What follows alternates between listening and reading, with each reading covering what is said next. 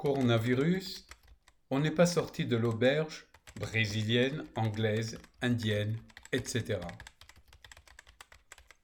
Tous ceux qui pensaient que l'arrivée du vaccin allait régler tous nos problèmes déchantent. Le coronavirus est seul aujourd'hui à pouvoir franchir les frontières comme bon lui semble. Il nous revient régulièrement parler de nouvelles nationalités et doter de nouvelles souches. De quoi donner le tournis à la communauté médicale et affoler les compteurs des hôpitaux. Toujours est-il que les perspectives pour les départs de l'été s'éloignent chaque jour un peu plus.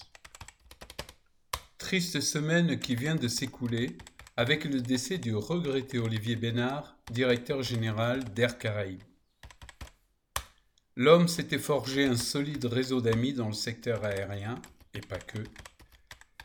Sa bonhomie, son empathie et ses qualités humaines et professionnelles forçaient l'admiration et l'estime de ses collaborateurs et amis.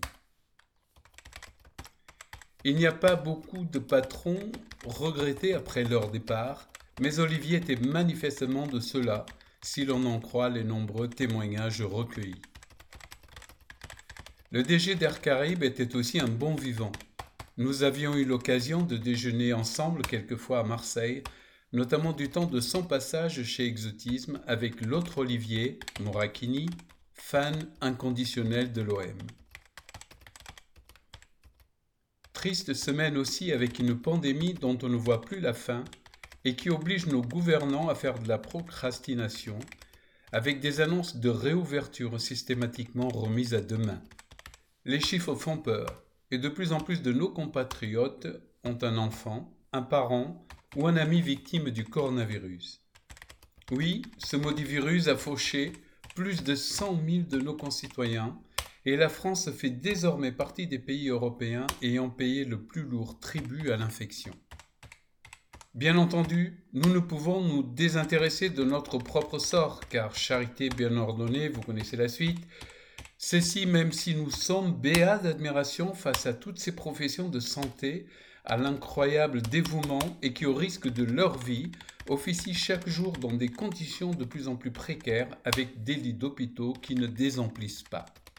Oui, notre profession se meurt, elle aussi à petit feu, asphyxiée par la fermeture des frontières, le rideau tiré de nos agences, la démotivation de nos personnels et le sac à terre de ceux qui ne voient devant eux que le mur de la dette et des lendemains qui déchantent. Et le désarroi est d'autant plus palpable que depuis plus de 12 mois, l'industrie du voyage fait face à un véritable stop and go, alors que septembre 2021 marque un point de non-retour. C'est la date à laquelle les consommateurs n'ayant pu voyager depuis mars 2020 seront en droit de réclamer les acomptes, les avoirs, laissés dans les agences.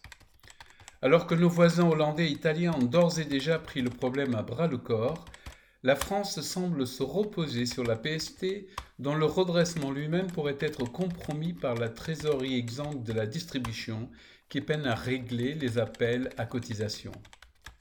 Une chose est certaine, si l'association de garantie parvenait à s'en sortir, cela ne réglerait en rien le problème des avoirs, qui à ce jour totalise la coquette somme de plus d'un milliard d'euros.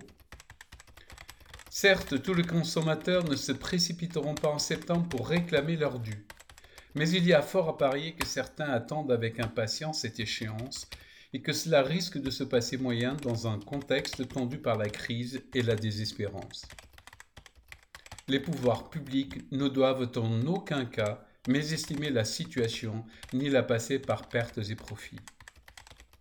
Sauver la PST ne suffira pas à sauver la profession, dont l'image de marque a été écornée sérieusement par quelques médias grand public en manque de sensationnel. Nous avons besoin d'un coup de rein final de la part de l'État pour ne pas nous écrouler au moment de franchir la ligne d'arrivée. Sachant que l'automne ne sonnera pas forcément le glas du virus au train où vont les campagnes de vaccination et la démultiplication des souches. Et c'est là que le bas blesse, car chaque fois qu'une lueur d'espoir s'agite au bout du tunnel, un variant anglais, brésilien ou sud-africain brandit immédiatement un éteignoir. D'où la grande question. L'année 2021 sera-t-elle pire que la précédente?